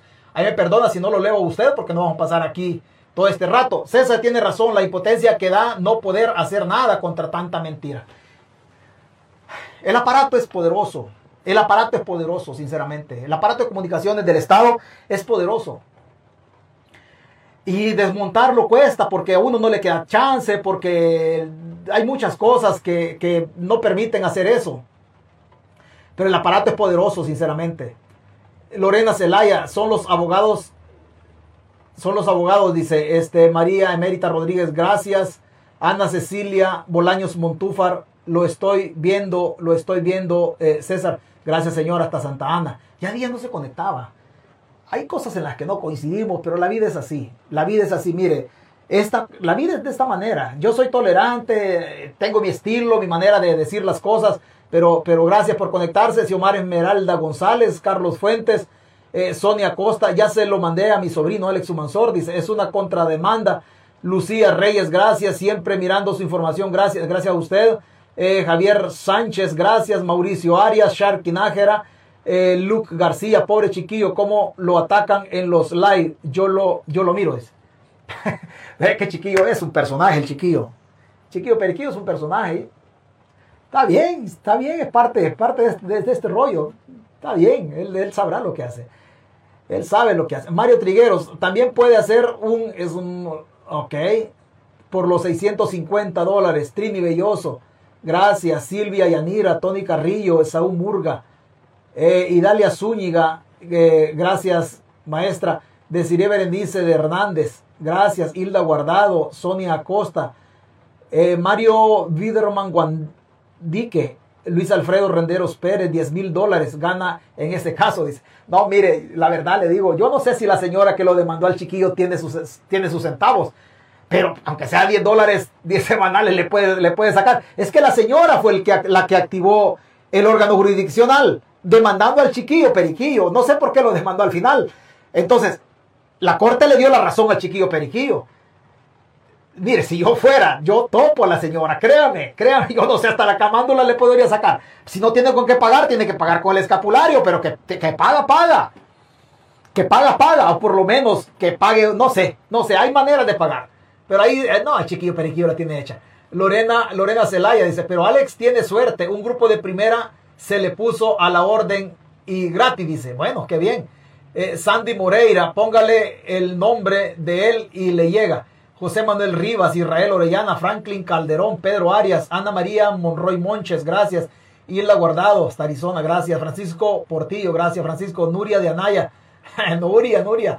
Alberto Nava, gracias. Andrés Edgardo Ruiz, Os, Osmar Santos, César. Está muy bien lo que tú estás notificando al chiquillo periquillo. Tú eres amigo del chiquillo, tú eres muy cercano al chiquillo. Mándale, mándale el video de la partecita, por lo menos, donde yo le digo, Alex es un personaje. Eh, Sonia, Sonia Acosta, iba a decir, eh, eh, yo escucho las cosas del chiquillo periquillo en la madrugada. Y, se, tiene unas ocurrencias, él lo explica a su manera, a su manera, pero tienes unas, unas ocurrencias que no perdona ni a la mamá, es chiquillo, es un personaje. Esaú Murgas, gracias. Eh, Magdaleno Tobar, Luisita López, gracias. demanda por daños a la persona, es materia civil, dice. Julio Cortés, Milagro Martínez, no necesita de ningún hueso. Gracias a Dios. Mire, es que no andamos, es que, mire, yo le tengo un amor a El Salvador, un amor descomunal al país. Descomunal. Estamos pariendo una dictadura. Y si nos van a dar verga, que no, pero luchémosla.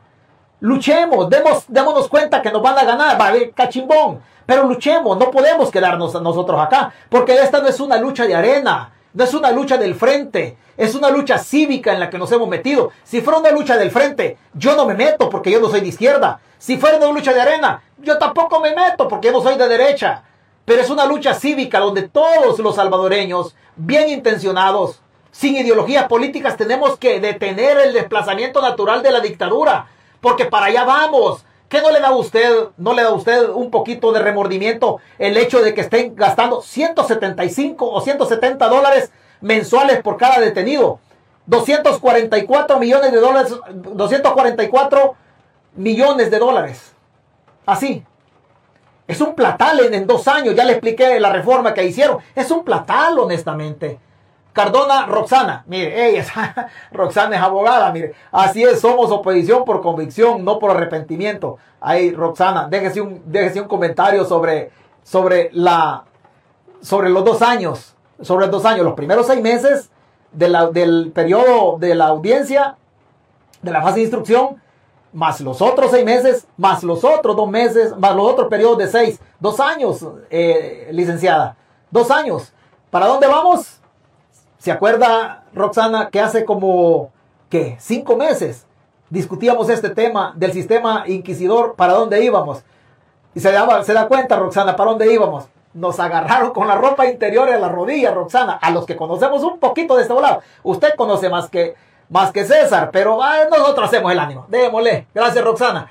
Eh, Gladys Ivonne Paredes, eso es lo que más se le admira, el criterio propio que Mire, otra, este, Gladys también sabe este volado, también sabe, sabe materia penal. Gracias, Gladys. Daisy Leal, Rafael Alfaro, a los que les prometen un hueso, se los quieren bajar con mucho billete. Luis Enrique Renderos Pérez, es la misma postura mía. Mi patria es primero y mi república, claro que sí. Por supuesto que sí. Una república no puede vivir sin Estado de Derecho. El sustento de la república es el Estado de Derecho y sus instituciones. Sus instituciones. Las instituciones tutelan y garantizan la libertad. Pero la libertad es un bien preciado para el ser humano. Si bien es cierto el Estado de Derecho garantiza, garantiza la libertad, la libertad y las instituciones y la república que, que está en todo este rollo necesitan que que nosotros como ciudadanos vigilemos el andar político de la, de la república. ¿Para qué? Para que se respete el Estado de Derecho. Se respeta el Estado de Derecho, se respeta la democracia. Se respeta la democracia o se respeta el Estado de Derecho y la democracia. Se respeta la convivencia del ser humano. Se respeta la convivencia del ser humano. El Estado de Derecho, democracia, convivencia del ser humano. Se respetan sus libertades civiles y las libertades económicas vinculadas a la propiedad para que Bukele no se la vaya a expropiar. Mire, es un solo rollo. ¿Por qué vamos a luchar? Por la república. ¿Para qué? Para que la patria ¿Qué es patria en buen salvadoreño? El pedacito de tierra donde tenemos enterrado el ombligo, donde hay arraigo, donde viven nuestros padres. Esa patria está pariendo una dictadura. Esa es la que tenemos que detener. De ahí para allá la izquierda y la derecha, el SEDA. A mí no me importa eso. A mí no me importa. Yo lo que quiero es que detengamos la dictadura para que construyamos una república basada en un Estado de Derecho y que haya una democracia con autoridad, donde haya orden. La democracia nunca se construye, pueblo. La democracia nunca se construye. No vaya a pensar usted que al recuperar ya tenemos democracia. No, no, señores. La democracia camina a la par. Esta es la democracia, esta es la sociedad. En la medida que la sociedad avanza, la democracia también tiene que ir avanzando. Nunca se consolida la democracia. Hay que vigilarla. ¿Para qué? Para que la democracia sirva a todos. Gracias. Antonio Salamanca, Luis, Luis García, Gladys, nuevamente Francisco Portillo. Lamentablemente, lamentablemente muchos de la oposición solo hueso buscan. Desgraciadamente, este volado. Primero Dios y no. Lorena Zelaya, eso es una estupidez que se inventan las focas de hueso. Y si quieren, que cuál, ¿cuál es el problema? Esaú Murga, gracias. Estela Salazar, Javier Sánchez, hace un gran trabajo, César, designorando a muchos. Eh, yo, mire, no sé si hago buen trabajo. Lo que sí le puedo decir que lo hago con toditita, así como dicen, ya no con toda la voluntad, sino que así como decimos en el cantón, con todititita la voluntad. O sea, por eso, por eso yo no me quedo de ahí para allá. Si, si es bueno o es malo, pues me gusta que se conecten abogados para que, se, para que ellos me corrijan las cosas, las cosas incoherentes que digo yo. ¿Verdad? Que ellos me corrijan ahí. Alguna babosada habré dicho bien. Armando Antonio, perdón, Armando, Armando, Armando, gracias Francisco Portillo. Yo también soy de oposición, pero siempre voy a criticar al corrupto, sea quien sea. Correcto. Eneas, gracias. Coqui Ortiz, Carlos Molina, Juan de la Cruz, Estela González, Emérita Rodríguez, gracias. Carlos Amaya, Marina, Marina L. Beltrán. Emérita nuevamente, gracias. ¿Cómo dice? ¿Cómo dice? Yo no le digo mi amiga porque ella es diputada, pero aquí está la diputada Rosy Romero. Gracias, diputada, por conectarse. Ya va a llegar a la asamblea. Tiene que pararse bonito, porque si no, los golondrinos la van a revolcar. La van a revolcar. Hasta hoy, yo la felicito a la diputada Rosy Romero porque ahí anda. la diputada no es, mañosa, no, ella, ella no está manchada de eso. Gracias a Dios no está manchada de eso. Y cuando llegue a la Asamblea Diputada, párese bonito porque es año preelectoral y seguramente le van a llover las pedradas. Pero recuerde que el partido Arena no ha robado. Sí, robó Paco Flores, robó Tony Saca, robó Walter Arajo, robaron, otros robaron. Usted no ha robado. Primero Dios y la mantenga incólume, la mantenga apartadita de todas estas tentaciones de los huevellos. ¿Verdad? Entonces vaya a la asamblea, haga su trabajo así con dignidad, levante su carita porque hasta donde yo sé, usted no ha robado. El partido no robó. Así que póngase los colores de arena. ¿Por qué? Porque a la selección del Salvador les amparon 10 a 1 en el Mundial del 82. Y la selección se sigue poniendo el mismo azul y blanco. Entonces no hay para dónde. Arena no ha robado. El Frente como partido político tampoco ha robado. Pónganse las camisetas ustedes porque ustedes no le deben un 5 a nadie. Quien debe la Carolina Recino, Walter Aragua, Nayib esos babosos, esos sí deben. Así que gracias Rosy por estar acá. Antonio de León, Bergondi.